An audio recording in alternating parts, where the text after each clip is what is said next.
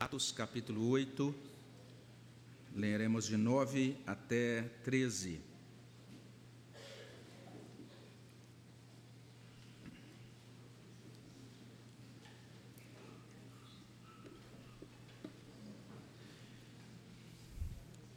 Esse trecho da palavra de Deus será projetado, já está sendo projetado aí à frente. Nós somos convidados a olhar juntos para esta passagem. Você também que está em casa é convidado a abrir a sua Bíblia nesta passagem e você pode mantê-la aberta para acompanhar a nossa meditação. Livro de Atos, capítulo 8, de 9 a 13. Vamos ler juntos a palavra de Deus? Ora, havia certo homem chamado Simão, que ali cava a mágica, iludindo o povo de Samaria, insinuando ser ele grande vulto, ao qual todos davam ouvidos, do menor ao maior, dizendo: Este homem é o poder de Deus, chamado o grande poder. Aderiam a ele, porque havia muito os iludira com mágicas. Quando, porém, deram crédito a Felipe, que os evangelizava a respeito do reino de Deus e do nome de Jesus Cristo, iam sendo batizados, assim homens como mulheres. O próprio Simão abraçou a fé e, tendo sido batizado, acompanhava a Filipe de perto, observando extasiado os sinais e grandes milagres praticados. Vamos orar ao nosso Deus? Obrigado, Senhor, pela bênção da tua palavra. Agradecemos pela tua bondade que nos visita quando esta palavra chega ao nosso coração. Suplicamos que teu Espírito Santo, ó Deus, abra o nosso entendimento, abençoe as nossas almas, derrame graça sobre nós por meio da tua palavra, no nome de Jesus. Amém, Senhor Deus. Esse texto que terminamos de ler apresenta a subjugação da magia pelo Evangelho. E é interessante essa questão da magia, porque a nossa cultura secularizada tende a acolhê-la como ilusionismo, como prestidigitação, simplesmente essa arte de entreter fazendo uso de truques. E nesse sentido, eu acho que não há tão grande problema, mas é, é interessante que a nossa cultura hoje, quando olha para a magia como ela é mostrada nas Escrituras, ela tem essa tendência né, de explicar a magia em termos antropológicos ou em termos psicológicos, é o modo como a cultura secular tem se portado. A visão antropológica normalmente diz isso, que a magia é usada para explicar eventos que estão além da compreensão humana. Então, até essa expressão, né, isso é mágico, é algo que a gente não consegue compreender, o que não pode ser explicado pela ciência, não é?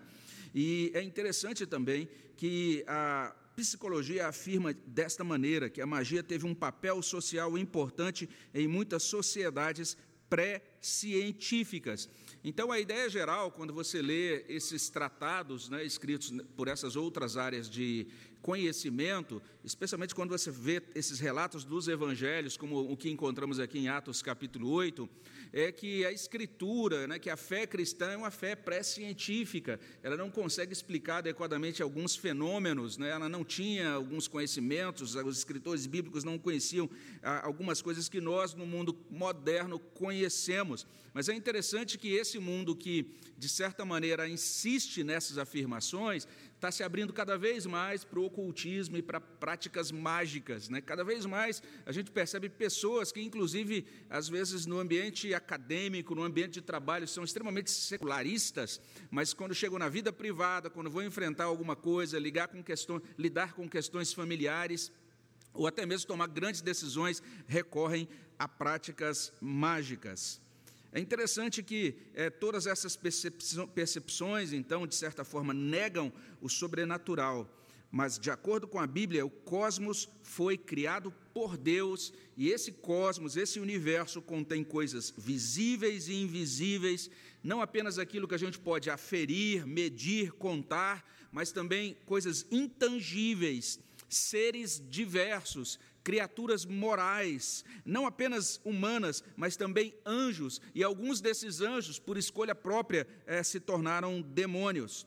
Por exemplo, lá em Colossenses 1,16, nós temos essa menção ao poder criador de Jesus, afirmando o seguinte: nele, ou seja, em Jesus, foram criadas todas as coisas, nos céus e sobre a terra, as visíveis e as invisíveis, sejam tronos, sejam soberanias, quer principados, quer potestades, tudo foi criado por meio dele e para ele. Perceba só a abrangência da obra criadora de Deus. Existe, existe nessa obra criadora, então, coisas visíveis, invisíveis, tronos, soberanias, principados e potestades. Trocando em miúdos, há coisas invisíveis, forças manipuladas por seres espirituais que realizam tanto o bem quanto o mal e que afetam as vidas humanas. Então, essa é a perspectiva do livro de Atos. E quando Filipe chega em Samaria, a gente já meditou sobre isso na semana passada, olhando até, os, até o verso 8 desse capítulo,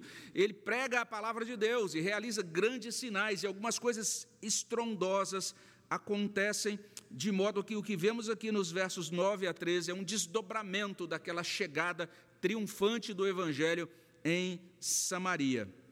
Aqui em Atos capítulo 8, de 9 a 13, nós aprendemos, em primeiro lugar, que a magia atrai e encanta. Está aí nos versos 9 até 11. E além disso, de acordo com esse relato, o Evangelho destrona a magia. É o que a gente vê nos versos 12 e 13. Vamos tentar entender isso melhor.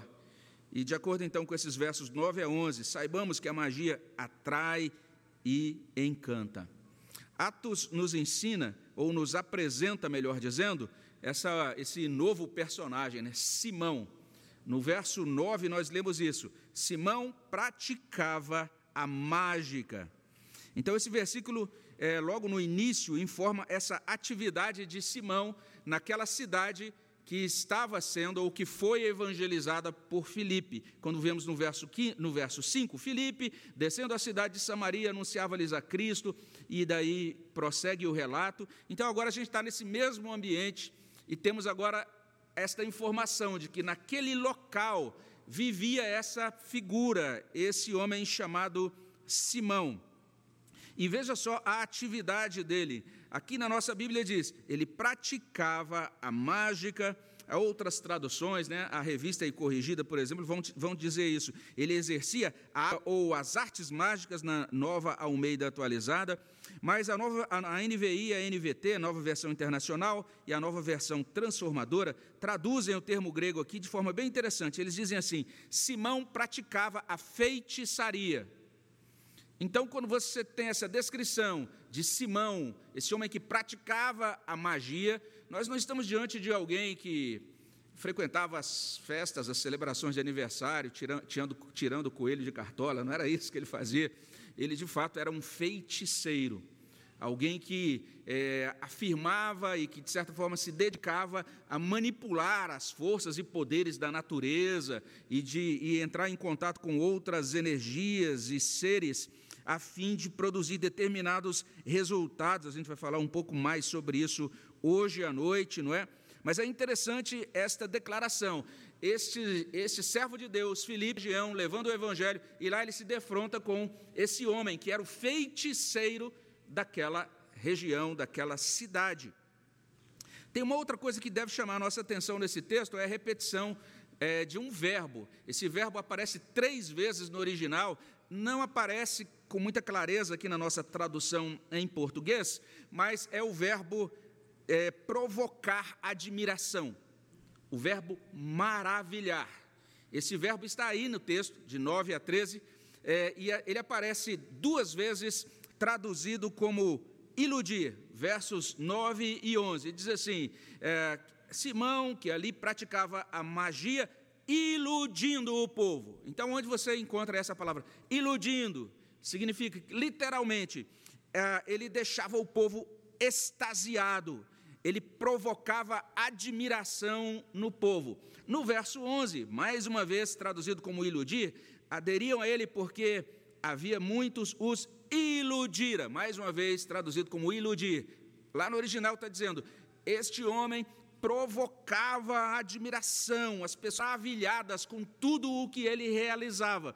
E este mesmo verbo é, aparece mais uma vez no verso 13, quando lemos o seguinte: observando extasiado os sinais.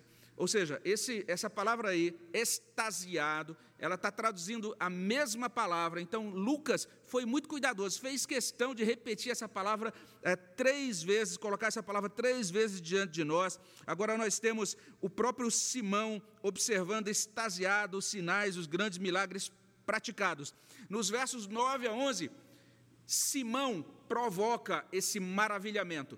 As pessoas ficam maravilhadas diante do que ele realiza. No verso 13, é Simão que fica maravilhado diante do que Felipe realiza. Olha só, Lucas está querendo comunicar isso, como aquele homem que antes provocava as multidões, grande admiração nas multidões, agora ele é que está embasbacado, de boca aberta, boquiaberto, diante daquilo que o Evangelho está produzindo na cidade. É interessante o que está acontecendo aqui. É, o fato é que as pessoas eram atraídas, eram encantadas pela mágica de Simão. E o encantamento crescia conforme Simão insinuava ser ele um grande vulto. Olha aí no verso 9. Havia certo homem que praticava a magia, iludindo o povo de Samaria, e veja só, insinuando ser ele um grande vulto. Ou seja, autopromoção era com ele mesmo. Ele não apenas realizava todos aqueles sinais, mas ele dizia: "Olhem como eu sou grande. Olhem como eu sou, como eu sou digno da atenção de vocês. Olhem como eu sou, percebam como eu sou poderoso. E se a gente olha para o verso 10, no verso 10 a gente percebe que esse homem influenciava a cidade. Está aí no verso 10. A ele todos davam ouvidos, do menor ao maior. Ele era o grande guru influencial, uh, espiritual de Samaria naquele momento. Tanto é que diziam acerca dele, olha aí no verso 10: Este homem é o poder de Deus, chamado o grande poder. Então a gente pode até imaginar aquela cena, né? De repente Simão passando numa rua e quando as pessoas olhavam para ele diziam: Olha lá, lá vai o poder de Deus, o grande poder.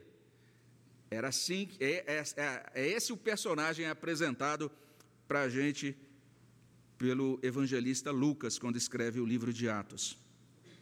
E ainda que os intérpretes de Atos discutam sobre o significado exato dessa declaração, né? ele é chamado grande poder, puxa, tem uma série de discussões sobre isso, mas fica claro o seguinte: era atribuído a ele status e um poder espiritual assim significativos, inigualáveis até. Tanto é que o verso 11 diz que as pessoas aderiam a ele. É o que diz o verso 11. Aderiam a ele. Por quê? Porque ele os iludia, ou seja, ele os impressionava, os deixava maravilhados com aquilo que ele realizava. Traduções dizem assim: ele era atendido no que pedia e instruía. A NVI traz assim: eles o seguiam. A tradução de Frederico Lourenço, eles lhe davam importância. Tudo isso por conta da ilusão, da atração e do encantamento da sua feitiçaria. Então nós temos a figura de Simão, mágico, senhor, figurão espiritual da cidade. A magia atrai e encanta. Esse é o primeiro ensino dessa passagem de Atos. Mas olhando para os versos 12 e 13, vejamos que, em segundo lugar, o Evangelho destrona a magia. É o que nós encontramos nesses versos. Os versos 12 e 13 chamam a nossa atenção para o poder libertador do Evangelho. Porque a gente lê aqui no verso 12: Quando, porém, deram crédito a Filipe, que os evangelizava a respeito do reino de Deus e do nome de Jesus Cristo, iam sendo batizados, assim homens como mulheres. E esse verso 12, ele está ratificando, está repetindo, né, reiterando aquilo que está lá nos versos 5 a 8. Só para a gente relembrar, Filipe, descendo a cidade de Samaria, anunciava, as multidões atendiam unânimes, unânimes às coisas que Filipe dizia, ouvindo-as e vendo os sinais que ele operava, pois os espíritos imundos de muitos possessos saíam gritando em alta voz, e muitos paralíticos e coxos eram curados. Essa foi a experiência naquele momento. Então, nós temos uma cidade oprimida por feitiçaria, sob o comando de um feiticeiro. E agora nós temos esse evangelista, esse servo de Deus que chega naquela cidade e realiza essa obra de pregação, e ao mesmo tempo, à medida em que ele vai pregando, coisas impressionantes vão acontecendo. Doentes são curados, possessos são libertos. E se os versos 11 e 12 informam que o povo acreditava em Simão, agora no verso 13 a gente fica sabendo, sabendo que as pessoas daquela cidade deram crédito a Felipe. É uma reafirmação daquilo que vemos no verso 6. As multidões atendiam unânimes às coisas que Felipe dizia. Agora nós temos aqui, nesse, nesse momento seguinte, no verso 12, deram crédito a Felipe. É interessante, agora eles estão acreditando na mensagem, eles acreditaram na mensagem pregada por Filipe. Só fazendo um parêntese aí, olha que capítulo instrutivo sobre esse negócio que popular batalha espiritual, guerra espiritual, né? Então eu já participei né, em tempos ali passados é, de, um, de, uma, de uma certa devoção e crença em várias coisas que são é, vinculadas a esse movimento de batalha espiritual. E aí é interessante, né?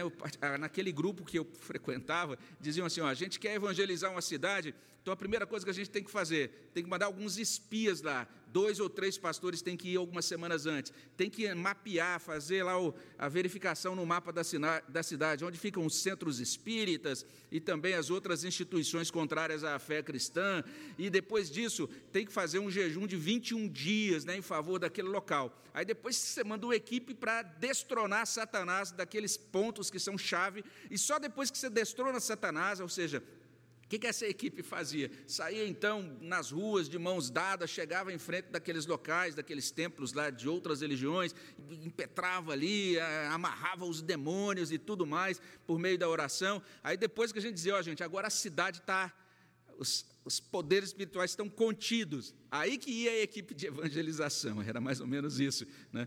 E hoje a gente olha para o livro de Atos e percebe que o quanto disso é simples. É, invenção, invencionice dos homens. Né? O que Felipe fez quando ele chegou na cidade? Ele só pregou. E quando ele pregou, as coisas aconteceram.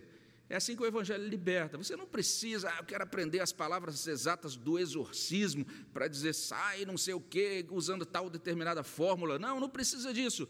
Basta que você pregue o Evangelho, porque onde o Evangelho chega, ele simplesmente destrona o reino de Satanás, destrona Satanás, destrona toda magia, toda outra, todo outro tipo de oposição a ele. É o que aconteceu aqui. Filipe chegou, deram crédito à mensagem que ele pregou. E veja só, ele apregoava o quê? As boas novas. Verso 12, ele evangelizava, ele dizia as boas novas. E essas boas novas eram acerca de quê? Ele falava primeiramente, veja só, verso 12: Reino de Deus. E o que significa Filipe falar a respeito do reino de Deus naquela cidade que era subjugada por um feiticeiro? Literalmente, essas palavras aqui, reino de Deus, não devem ser entendidas aqui só como sinônimo do evangelho. Não é só dizer que ele pregava o Evangelho, mas está realmente qualificando a pregação, dando os detalhes dessa pregação. Está dizendo que Filipe ressaltava o reinado, a soberania de Deus nesse mundo, em oposição aos poderes de Satanás, aos quais Simão, os quais Simão demonstrava por intermédio da sua magia. Literalmente o que Filipe estava fazendo é isso. Era isso. Olha, tem esse homem que está aí realizando esses sinais, mas eu estou falando para vocês sobre o reino de Deus, que foi trazido até nós, que foi inaugurado esse reino de Deus precisa agora ser acolhido, vocês têm que tornar-se súditos neste reino de Deus, cidadãos desse reino de Deus. Ele está dizendo: existe somente um Deus vivo e verdadeiro, o reino de Deus chegou, o Espírito Santo está operando aqui e agora, convertendo, curando, libertando a chegada desse reino exige tomada de posição, ou seja, ou somos cidadãos do reino de Deus, ou permanecemos esmagados, atados por cadeias no reino de Satanás. Pode parecer meio exagerado isso, parece ter uma ilação. Será que é isso que Felipe disse? O texto não dá os detalhes da pregação, mas a gente encontra esse ideário, essa essa construção doutrinária presente em Atos em outro lugar. Por exemplo, se você olha para Atos 26, versículo 18, Paulo está explicando o seu chamado e ele vai literalmente dizer o seguinte: ele vai dizer em Atos 26, 18, que evangelizar corresponde a abrir os olhos das pessoas e as converter das trevas para a luz e da potestade de Satanás para Deus. Esse é o entendimento de Paulo. E parece que é isso que está acontecendo agora aqui na experiência de Filipe. Então, retornando a Atos 8, 12, Filipe os evangelizava. Mas veja só, ele os evangelizava a respeito de Jesus Cristo. O que está sendo dito aqui é literalmente isso. Essa expressão, Jesus Cristo, encerra aquela conotação de plena revelação do Filho de Deus. E esse nome duplo, né, Jesus Cristo, revela tanto o seu ministério terreno como o seu papel divino. O que está sendo dito por Felipe, por Felipe é: Jesus é o Rei no reino de Deus. É isso que ele está colocando para os seus ouvintes. E o verso 12 diz que conforme os samaritanos iam acreditando naquele anúncio de Filipe, eles recebiam o batismo, assim homens como mulheres.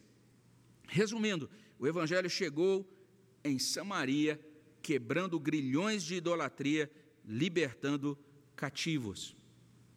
Por fim, o próprio Simão aderiu à fé e recebeu o batismo extaviava as multidões, extasiava as multidões com seus atos de feitiçaria, passou a caminhar junto de Filipe, extasiando-se diante das maravilhas operadas por Deus por intermédio de Filipe. Olha aí o verso 13. O próprio Simão abraçou a fé e, tendo sido batizado, acompanhava a Filipe de perto, observando extasiado os sinais e grandes milagres praticados.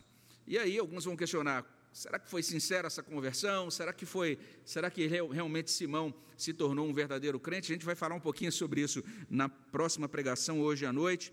Mas por, por hora basta a gente é, olhar para esse verso 13. Quando olhamos para os versos 12 e 13, isso é incontestável. O Evangelho destronou a magia naquela cidade de Samaria. Dito isso, a gente pode começar a concluir, né? lembrando daquilo que vimos, ou seja, a magia atrai e encanta, mas o Evangelho a destrona. Quando olhamos para Atos capítulo 8, 9 a 13, a gente pode, a partir daí, depreender algumas coisas. Uma das coisas que a gente pode depreender é que esse texto realmente alerta, ele nos incita a nos afastar de todo ocultismo e nos afastar de toda feitiçaria.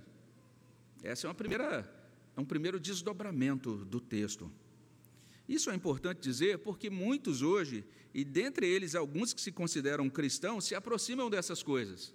Existem alguns dados estatísticos, por exemplo, que dizem que alguns grupos, que inclusive se identificam como cristãos no censo, é, são mais, funcionam mais ou menos assim: as pessoas vão à igreja no domingo e frequentam lá, o, um, vão buscar a orientação de um pai de santo, ou vão buscar alguma orientação no horóscopo durante a semana, vão buscar orientações em outras fontes, vamos dizer assim, é, durante os outros dias da semana. Um servo de Deus diz o seguinte: em nossos dias são comuns as práticas de ocultismo que vão desde a leitura de linhas das mãos, a leitura da sorte, o espiritismo e a magia. É certo que essas práticas datam do início da história da humanidade, mas nos últimos anos o público em geral as tem aceitado como parte da vida. Essa semana eu achei interessante uma série né, de, um, de um dos canais de streaming, evangélica, e quando a mãe sai, a mãe que sempre levava os filhos na igreja ali, os filhos, vamos brincar de tábua de ouija, pegam lá uma, uma tábua de ouija, é uma tábua que tem várias letras assim, e eles fazem perguntas e ficam aí esperando a resposta que vem meio que esquisita com aquela brincadeira, lidando isso, com isso como se fosse só mera diversão, como se fosse só entretenimento. E nós precisamos admitir isso, ainda que entendamos que sim, magia às vezes corresponde a ilusionismo, aquilo que eu falei de tirar o coelho da cartola, serrar alguém ao meio, sendo que a pessoa que está sendo serrada está lá rindo, né? É, existe magia como prática conectada ao poder de Satanás. Nós não podemos brincar com essas coisas. Simon Kistemaker, ele tem muita razão quando ele afirma o seguinte, ele diz, nós devemos enxergar as artes mágicas como uma série a fé cristã, porque representam bruxaria e feitiçaria. Dentre os vícios relacionados por Paulo como atos da natureza pecaminosa, está a feitiçaria. Paulo diz em Gálatas 5:20. Os frutos da carne são, e ele lista vários pecados. E ele, ele diz lá naquela lista: os frutos da carne são idolatria e feitiçaria. Não foi sem razão que Deus deu uma instrução muito solene no livro de Deuteronômio, capítulo 18, de 10 até 14. Olha o que ele disse lá, de 9 até 14, melhor dizendo. Deuteronômio 18, 9 a 14. Quando entrares na terra que o Senhor, teu Deus, te der, não aprenderás a fazer conforme as abominações daqueles povos. Não se achará entre ti quem faça passar pelo fogo o seu filho ou a sua filha, nem adivinhador, nem prognosticador, nem agou, nem feiticeiro, nem encantador, nem necromante, nem mágico, nem quem consulte os mortos, pois todo aquele que faz tal coisa é abominação ao Senhor. E por estas abominações o Senhor teu Deus os lança de diante de ti. Perfeito serás para com o Senhor teu Deus, porque estas nações que has de possuir ouvem os prognosticadores e os adivinhadores. Porém, a ti o Senhor teu Deus não permitiu tal coisa. Isso significa que se você se sente atraído por essas coisas ou já está envolvido por elas, abandone-as. Reconheça essas coisas como provenientes de Satanás não retorne a essas coisas. Isso é muito importante que a gente entenda, porque o fim destas práticas é a morte, como consta em Apocalipse, versículo 8. Quanto, porém, aos covardes, aos incrédulos, aos abomináveis, aos assassinos, aos impuros, e veja, aos feiticeiros, aos idólatras e a todos os mentirosos, a parte que lhes cabe será no lago que arde com fogo e enxofre, a saber, a segunda morte. E quando a gente lê essa palavra que feiticeiros, isso inclui todos que se envolvem com magia wicca, com nova era, com práticas de invocação espíritas, né? práticas de invocação de mortos. A gente precisa entender que essa é uma palavra muito solene de Deus. Então é importante que nós creiamos em Jesus Cristo como nosso único e suficiente Salvador e Senhor, e nos submetamos ao reinado dele e nos tornemos cidadãos do reino dele, para sermos libertos do reino de Satanás. Essa foi a experiência daquele povo naquele momento, libertos pelo Evangelho, através da pregação de Filipe. Uma outra coisa que se desdobra a partir desse texto é que nós, cristãos, devemos nos satisfazer em Deus. Entender que nós não precisamos de nada, a não ser da direção que chega até nós por meio da palavra de Deus.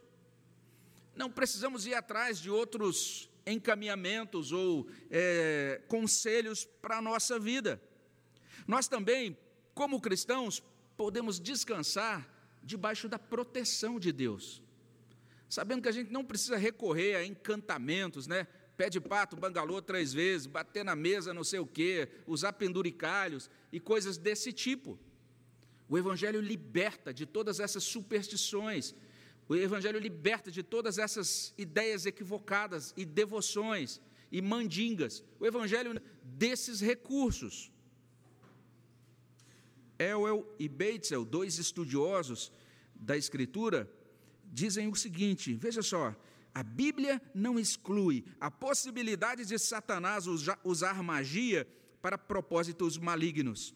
E as práticas mágicas são condenadas porque podem levar a falsas esperanças ou falsos medos e afastar a lealdade à palavra de Deus. A esperança cristã baseia-se no Senhor ressuscitado e na certeza da revelação de Deus nas Escrituras. À medida que os cristãos reconhecem que o poder da sua relação pessoal com Deus é suficiente para os proteger, não precisam temer o poder da magia. Quando João fala sobre a realidade dos espíritos, nem todos vindos de Deus, em 1 João 4,4, ele diz: Filhinhos, vós sois de Deus e tendes vencido profetas, porque maior é aquele que está em vós do que aquele que está no mundo. Diante disso, nós podemos consagrar os nossos corações a Deus. Diante disso, nós podemos louvar o nome do Senhor por destruir o reino de Satanás, por nos resgatar de lá e nos guardar no reino do seu amor. Vamos orar ao nosso Deus sobre isso. Senhor, abençoa os nossos corações.